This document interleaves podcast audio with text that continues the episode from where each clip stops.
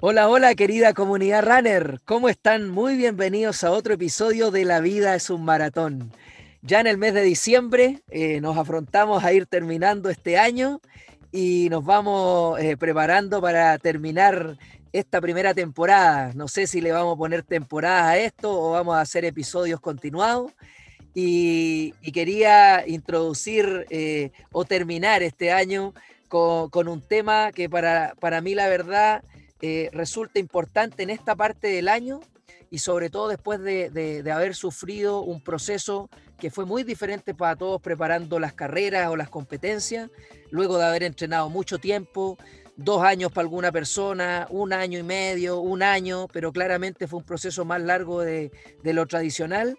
Y, relaciono este episodio porque me golpea personalmente con, con que yo corrí mi maratón de Chicago en octubre y, me golpea más que cualquier otro proceso en 11 maratones, eh, queriendo decir que raro, eh, las zapatillas las veo y, no me dan ganas de correr después de haber corrido el maratón de Chicago. Yo generalmente corro un maratón y me desconecto dos semanas sí o sí, sin correr, sin actividad física, sin nada, porque para mí personalmente encuentro que mi sistema se resetea, no haciendo actividad física, eso es personal, lo vamos a hablar acá con el invitado, y, la verdad que yo me, me reseté estas dos semanas, pero pasó algo diferente en mí. Algo que, la motivación me cayó, eh, no, no, he podido volver a, fluir y, creo que se asocia mucho a quizá este proceso largo que no había vivido nunca. Y por ahí aparece un concepto, el famoso runner blue, que lo quiero asociar a esto y ver qué nos puede contar nuestro amigo psicólogo deportivo Rodrigo Caguas, que tuvo el placer él de, iniciar esto, esta rutina de podcast ya, estos episodios en junio del 2021 y ya en diciembre lo tenemos de vuelta con nosotros, nuestro psicólogo deportivo chileno, divulgador científico, magíster en medicina y ciencias del deporte, máster en psicología de la actividad física del deporte, autor de los libros que por ahí en redes sociales he visto que muchos ya lo tienen en su poder, que es Entrenar tu mente para el maratón para que sigan ahí eh, buscando ese libro. Ojo que tiene más como el maratón y el running. También tiene el de psicología y el deporte y una experiencia. Entonces, a Rodrigo Caguas hay que aprovecharlo y dije, qué mejor invitado que él para hablar de, nuevamente de otro tema que para mí es súper interesante y que quizá a mí de manera personal ahora me, puede afectar así, mucha gente quizás lo puede vivir de otra manera, pero tiene que haber algo ahí diferente, digo yo, y, y Rodrigo, ¿cómo estás? Bienvenido nuevamente a la Vida Submaratón. ¿Cómo estás, amigo? Muy bien, muchas gracias. Ya, ya en un periodo de, que, digo yo, del, cerebro de offline. Estoy en un mes, este es un mes particularmente para mí mucho más relajado que cualquier otro, a diferencia de la mayoría de las personas, porque nos toca trabajar en el deporte y el deporte en diciembre en general se baja un poquito las cargas. Así que bien dentro de todo y, contento de estar nuevamente acá, pues ya debutamos en junio, me habías dicho tú que habíamos tenido ahí Bueno, ya ahora estamos de nuevo, así que feliz, pues feliz de que podamos conversar un ratito acerca de esto que tú hiciste, que describiste muy bien en la antesala, que es muy interesante, que es un fenómeno del cual probablemente todos los que hemos corrido lo experimentamos en grados mayores, en grados menores, pero que es interesante igual en Dakar. Oye, eh, mira, un datito, ¿ah? Dentro de todos los episodios, que ya llevo casi, este sería el, 30, imagínate, el episodio 30 del año, eh, uno de los con mayores estadísticas de reproducción es justamente el de Rodrigo Caguas. Así es que genera impacto, es interesante, eh, aterriza muy bien los conceptos teóricos a la parte práctica y eso se refleja en las estadísticas. Así es que agradecerle a Rodrigo la participación y, por ahí todos los runners estamos muy contentos de, que nos dé estos consejos. Oye, entrando en, tierra ahí en el área, en el área chica, asociando el fútbol que se da de vacaciones.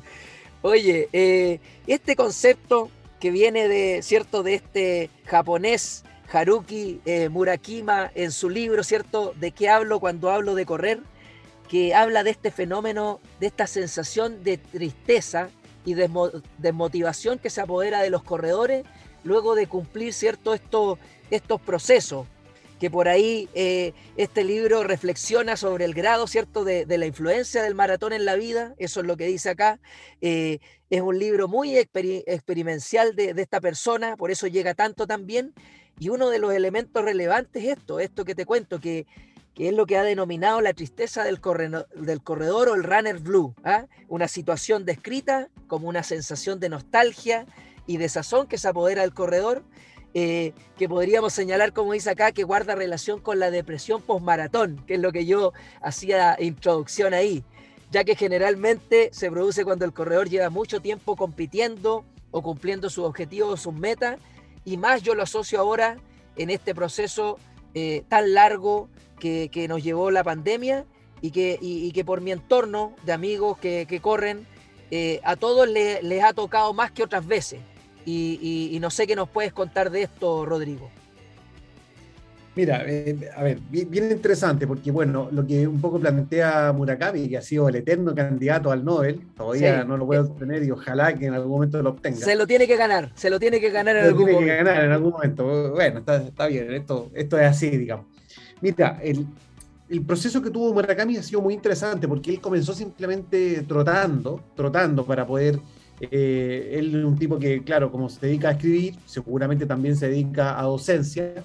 En un momento determinado necesitó como, eh, ¿cómo decirlo? Eh, liberarse un poco de, esta parte de, estar sentado, seguramente escribiendo detrás de un, computador, qué sé yo, y dijo, ya, voy a empezar a, a, correr. Él empezó a correr, empezó a trotar. En Estados Unidos se utiliza mucho que los profesores, sobre todo en las universidades importantes, salen a trotar cada cierto rato un poco porque se ha visto que eso ayuda bastante a un proceso cerebral, de que en algún momento podemos hablar. Claro. Y resulta que él empezó a tomarle gusto a esto, empezó a tomar gusto empezó a correr ya a distancias bien grandes. Él comenzó, digamos, con, con, maratón. Y de hecho él corrió, eh, hizo el recorrido más bien, que, que ojalá, que, es el recorrido como, como yo creo culmine de todos nosotros, que es justamente el que hizo eh, nuestro amigo Filipides. Exactamente, Filipides, y que cae desplomado y que dio origen finalmente al nombre de la maratón, digamos, ¿no? Claro. Bueno, y después él desarrolla, se va al triatlón, o sea, él no queda contento y, va subiendo, va subiendo, va subiendo. Entonces él describe algo que efectivamente ocurre, y es que eh, en los corredores, cuando sobre todo hay una alta inversión de tiempo, de energía, de recursos, de recursos económicos, recursos humanos, vale, vale, eh, evidentemente, cuando uno eh, termina ese proceso o hace una pausa en el proceso porque a lo mejor corrió la maratón, eh, viene un descenso, sobre todo si lo explicamos desde el punto fisiológico, viene un descenso en la producción de endorfinas. O sea, si uno lo analiza, cuando tú entrenas, cuando yo entreno, cuando todos los que nos están escuchando entrenan, secretan una cierta cantidad de dosis de endorfina. Y eso es lo que nos hace además sentir placer posterior a los entrenamientos. Claro. El tema es que cada vez que nosotros entrenamos más en términos de frecuencia y en términos de volumen, va aumentando la producción de endorfina. Y eso hace que sigamos eh, exigiéndonos para eh, hacer un largo de 25 kilómetros, de 30 kilómetros, de 32, en fin, hasta llegar a correr una maratón de 42 kilómetros, 195. Y por eso es que vamos queriendo experimentar más cosas, justamente, tú lo has dicho. Eh, comenzamos con poquito volumen, comenzamos a aumentar el volumen porque esas endorfinas ya no están ahí, en la, están en la zona de confort. Así es que para volver a sentir ese mismo estímulo, hay que ir progresando tanto en volumen en este caso o en intensidades, como dices tú. Es parte de, de eso. Exactamente. Y lo que empieza a pasar es que eh, finalmente el cuerpo se empieza a ser adicto a la producción de esta endorfina. Entonces, cuando, por ejemplo, nosotros, voy a dar un ejemplo muy sencillo, estamos acostumbrados a producir 30 de endorfina y un día producimos 5, el cuerpo inmediatamente eh, echa de menos. Algo pasó acá, ah, claro, no, nos toca ahí, nos toca. sí. Eh, ¿Qué pasó que el día no me dio la dosis de endorfina que estoy acostumbrado a recibir?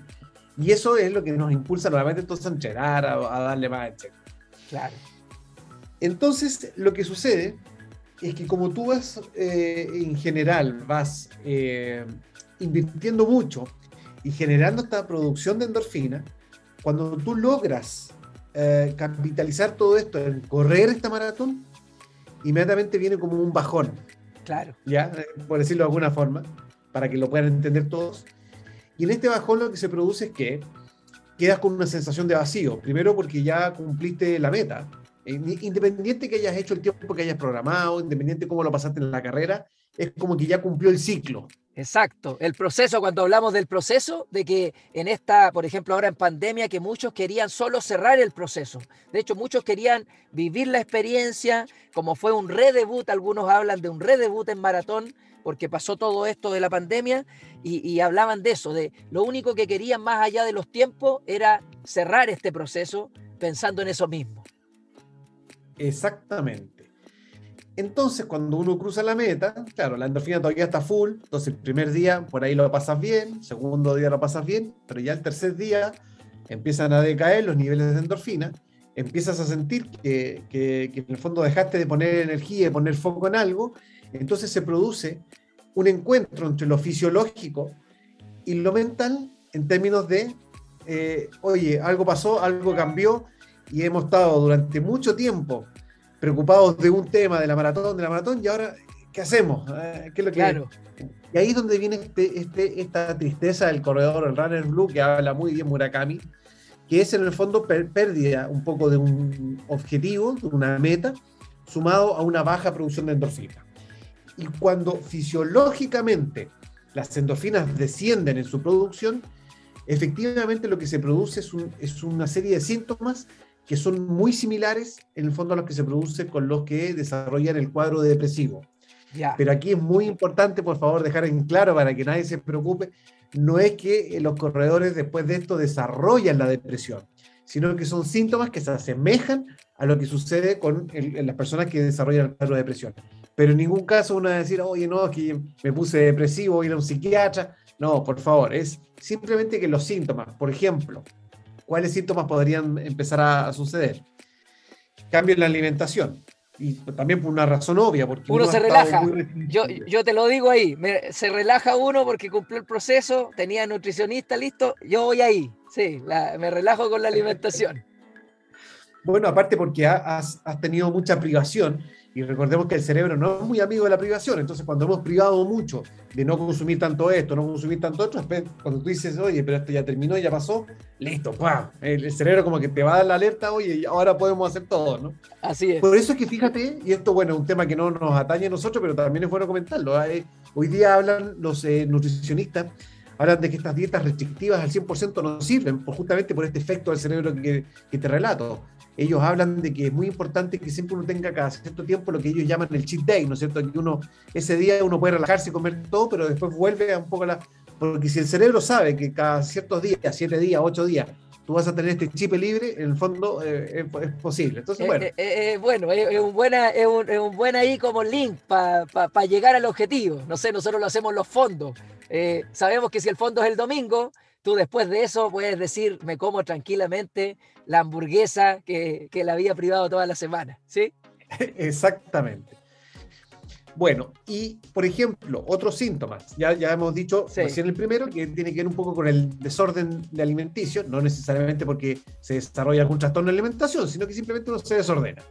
Después, eh, el tema de eh, la sensación como de nada, de la sensación como de que algo me falta. Piensa tú que has tenido a tu cerebro enfocado en esta meta durante mucho tiempo con mucha energía y de repente, ¡pum!, desaparece. Entonces esa sensación como de vacío, como de, bueno, ¿qué hacemos ahora? Eh, bueno, pasa también. Después por ahí hay sensación de, o dificultad para dormir, también puede empezar a producirse.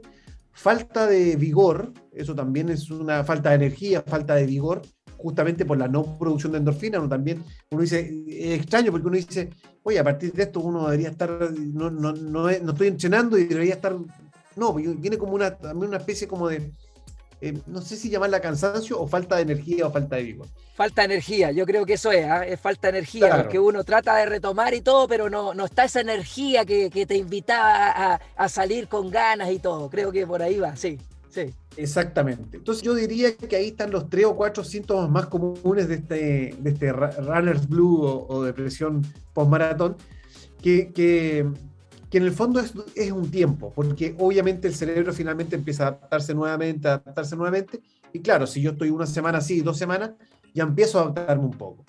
Ahora, acá eso va a depender evidentemente de eh, cómo cada uno planifica y cuál es el objetivo que viene a continuación. Hay algunos que paran una semana, dos semanas, tres semanas, y, y, bueno, ahí depende un poco de eso. Pero en general son esos los síntomas que, se asocian a este tema. Oye, interesante, como dices tú ahí, es muy individual porque yo tengo amigos que honestamente corren el maratón el domingo y el lunes están haciendo un regenerativo y ellos no salen, eh, eh, no, no, entran en esta zona, creo yo, porque siguen el proceso nomás. Y a ellos les funciona espectacular y no necesitan resetearse, como digo yo, para mí. Otro, eh, si no tiene objetivo, también entra en esta como desmotivación. Y, otro necesita el objetivo más adelante para volver a, situarse eh, eh, en cómo estaba con, con respecto a esta, eh, a, mejorar, no sé, esta capacidad de encontrar de nuevo la motivación. Y eso te quería preguntar yo con respecto a esto mismo. La motivación, ¿cómo se, cómo se ve en, este, en este Runner Blue? ¿Qué, ¿Qué pasa con la motivación de las personas? ¿Es muy necesario que uno tenga que buscar ese objetivo como estrategia? o, tienes algo ahí que, le puedas recomendar a la gente quizás como, como para llevarlo, porque cada uno ve cómo, cómo lo va a, llevar esto, cuando vuelve a correr, por ejemplo.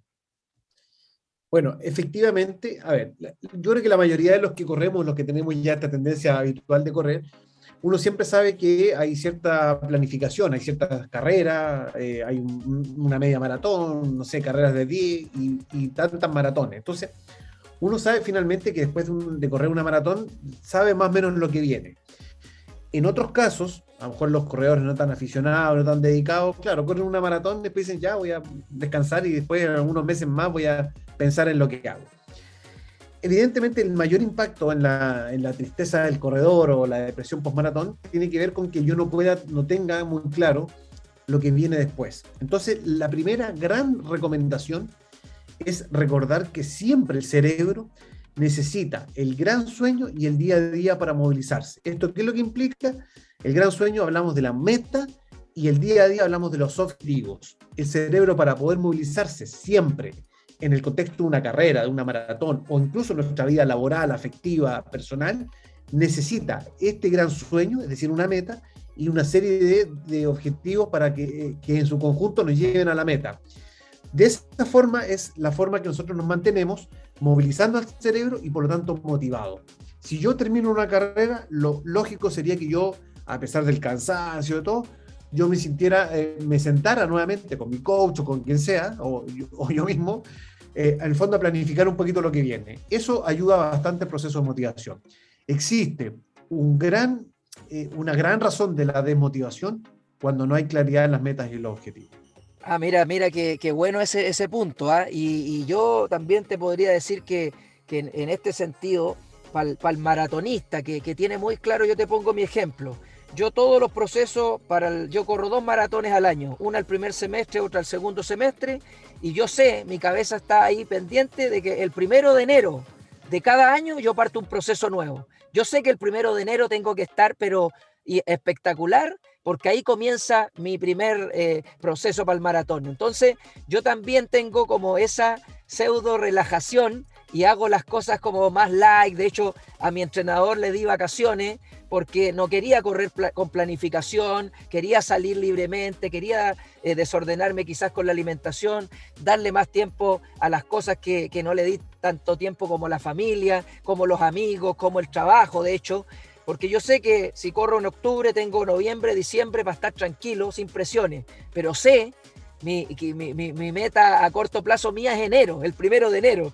Y yo sé que fuegos artificiales, vamos, nuevo año y todo. Y yo sé que, no sé, pues a las 8 de la mañana del 2 quizás voy a estar en mi primer día ahí enfocado. Eh, y eso para mí es así. Otro quizás necesita de inmediato comenzar con este mini objetivo. Pero lo que sí yo te puedo decir es que uno necesita las carreras cortas en objetivos cortos, porque los procesos son muy largos y de verdad preparar cuatro meses un maratón, cinco o seis meses un maratón, uno necesita estos controles, ojalá con carrera, porque es lo que dices tú, estos mini objetivos para llegar a ese gran sueño. Si no, muy, es muy larga la, tirada, como digo yo. Eh, lo veo así yo por lo menos. ¿Qué opinas tú? Y además, por otro tema, el que tú comentas, que también es interesante, un poco cuando tú dices, también se hace necesario, por ejemplo, programarse en una carrera corta, a lo mejor en un 10K o 21, si que yo estoy preparando una maratón, no solo por el proceso en sí mismo, sino porque también es muy importante para nuestra cabeza y para el proceso de motivación mezclar no solo los objetivos de resultado, que son en el fondo los resultados, eh, es la consecución final de algo, sino que también los objetivos de rendimiento, que son aquellos procesos que son, que, en el fondo, eh, perdón, esos objetivos que están basados más bien en el proceso y no en la consecución final. Por ejemplo, yo perfectamente, si estoy preparando una maratón, voy a correr un 10K, no porque quiera lograr el primer lugar en el 10K o lograr el primer lugar en la carrera o en mi categoría, sino que porque a lo mejor voy a practicar el correr 5 kilómetros de esa carrera a un tiempo de cuatro y tanto. ¿Entiendes? Entonces. Eh, o, probar, o probar las estrategias, o, probar, no sé, correr un 21 para probar la hidratación, para probar el gel, eh, para vivir. De hecho, algo importante, para vivir la competencia, el estar con gente alrededor, más ahora que lo echamos tanto de menos. Eh, yo sufrí eh, un estrés ahí de tanto tiempo sin tener gente alrededor y correr una competencia después de año y medio. Para mí fue súper impactante ver a los corredores al lado, hasta eh, fue como extraño. Entonces, esa, ese, ese rendimiento también se puede ver afectado por, por, por no haber quizás tenido esta oportunidad, que en procesos antes de pandemia Sí, me encontraba con un 10K, un 21K, con los amigos de siempre, eh, con ese estrés que te genera el, estar en la línea de largada.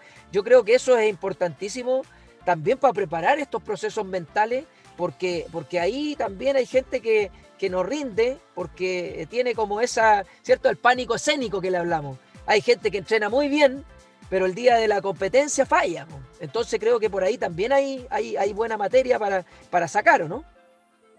Por eso es muy importante intercalar eh, objetivos de resultado por un lado, si yo estoy buscando, digamos, un lugar, un tiempo, qué sé yo, pero por otro lado, meter también los objetivos de rendimiento, que eso también es, es, fundamental un poco por lo que tú comentas. Hay muchas cosas que a veces son más secundarias, pero que son igualmente importantes de trabajar y desarrollar.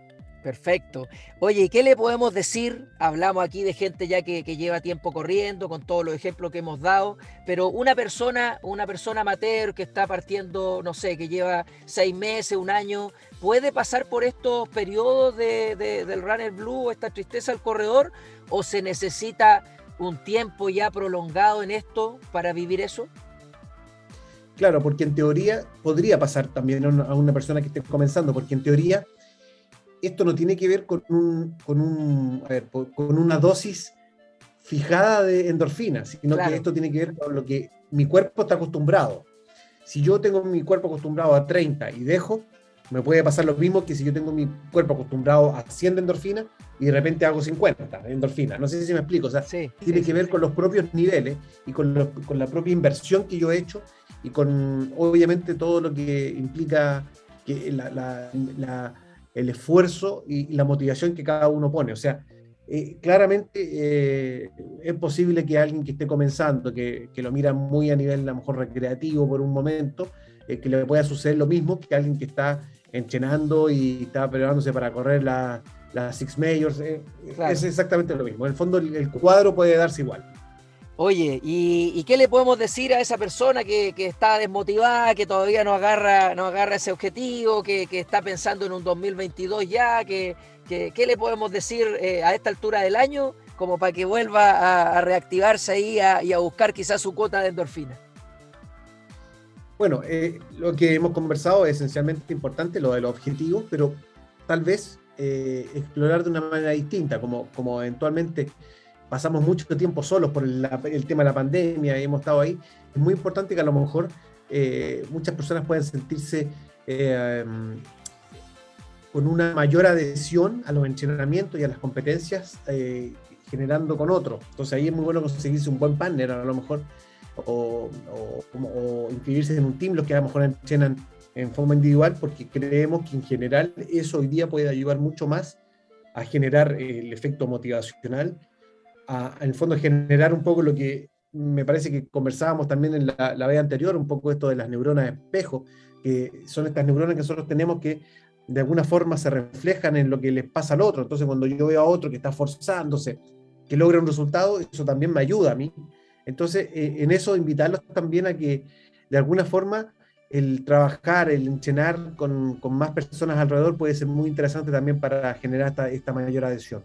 Oye, Rodrigo, has dado ahí en el clavo porque a mí me está pasando justamente eso. Entrené tanto tiempo solo, preocupado de la pandemia, de cuidarme, de cuidar mi entorno, que extraño de una manera entrenar con gente. De hecho, estoy comenzando a, unir mis redes que antes tenía. Eh, no sé, pues te, pongo ejemplo, estoy dispuesto a entrenar con cualquier persona al ritmo que sea. El otro día, de hecho, me encontré aquí en la Laguna de Curauma y me fui a hacer un regenerativo con Carlos Díaz, imagínate, con Carlos Díaz corriendo por la laguna. Eh, me he juntado con amigos que corren mucho más lento que yo y lo he acompañado. Y para mí no es tema si el que va al lado mío va a correr rápido lento. Lo único que yo quiero en estos momentos es estar acompañado. Entonces, por ahí estoy sin club de running también. Entonces, yo creo que también me, me ha afectado a mí así. Y también como estrategia, eh, solamente por un tema lógico, estoy buscando entrenar con gente, bajar al borde costero más de la cuenta porque no estaba bajando, ver a más gente. Y, yo creo que por ahí va el consejo también. Así que eh, los que se sientan solos con el manejo de la pandemia sanitario, podemos volver a juntarnos y, a disfrutar de esto que, también nos hace al final. Oye, eh, te sumo, perdona, ahí, respecto a eso, te, sumo solamente un datito más. Mira, el 80% del tiempo estamos conversándonos a nosotros mismos. Es un poco lo que eh, hoy día se ha podido ir observando y estudiando. El 80% del día prácticamente pasamos conversando con nosotros mismos. Entonces, evidentemente, si uno sale a entrenar y más encima sigue en contacto con uno mismo y todo eso, me parece que es, una instancia buena como para, interactuar con otros también, para dejar de conversarse a sí mismo, que a veces no es tan productivo. Oye, buena, bueno, muy bueno el dato. Oye, Rodrigo, agradecerte. Eh, un episodio muy entretenido que, saca muchas dudas, que hace aterrizar algunas cosas, que nos motiva a, a volver ahí, ¿cierto? A reencantarnos y, también es, decir que es sano, que es sano que te pase esto, que, no te preocupes, que, fisiológicamente el sistema se equilibra, que, busca un objetivo, que, si quizás más a corto plazo, más que a largo plazo, si estás viviendo mucho esto.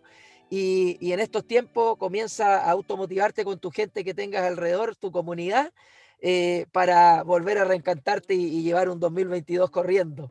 Eh, así es que solo agradecerte, amigo. Eh, por ahí ya el 2022, otro episodio sí o sí va a salir. Eh, muchas gracias de nuevo por los conocimientos, por aterrizar también los conceptos y, por motivarnos, como te digo. Te seguimos ahí fielmente en, tu, en tus redes, siempre aterrizamos todo lo que entregas, porque es transversal a todos los deportes, a pesar de que estás más vinculado ahí al, al fútbol últimamente, pero siempre sacamos lo bueno de todo. Así es que agradecerte, Rodrigo. Muchas gracias por ser parte otra vez de la vida es un maratón.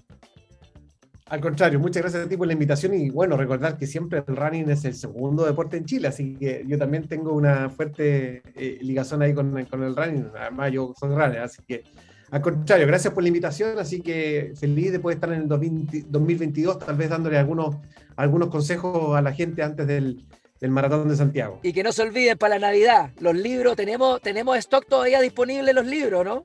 Sí, nos quedan algunos, así que en, mis redes... Eh, que te contacten, recuérdala, recuerda tus redes, sí, dale.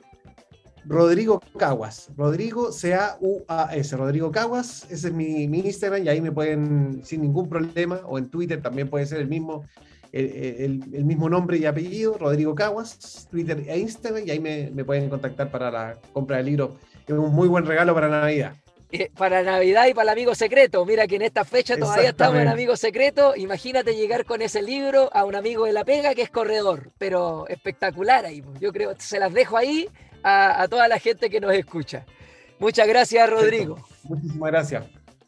Y así vamos cerrando un nuevo episodio de La vida es un maratón. Muchas gracias por escuchar, sigan compartiendo y nos van quedando los últimos episodios de este 2021, así es que estén muy atentos. Adiós.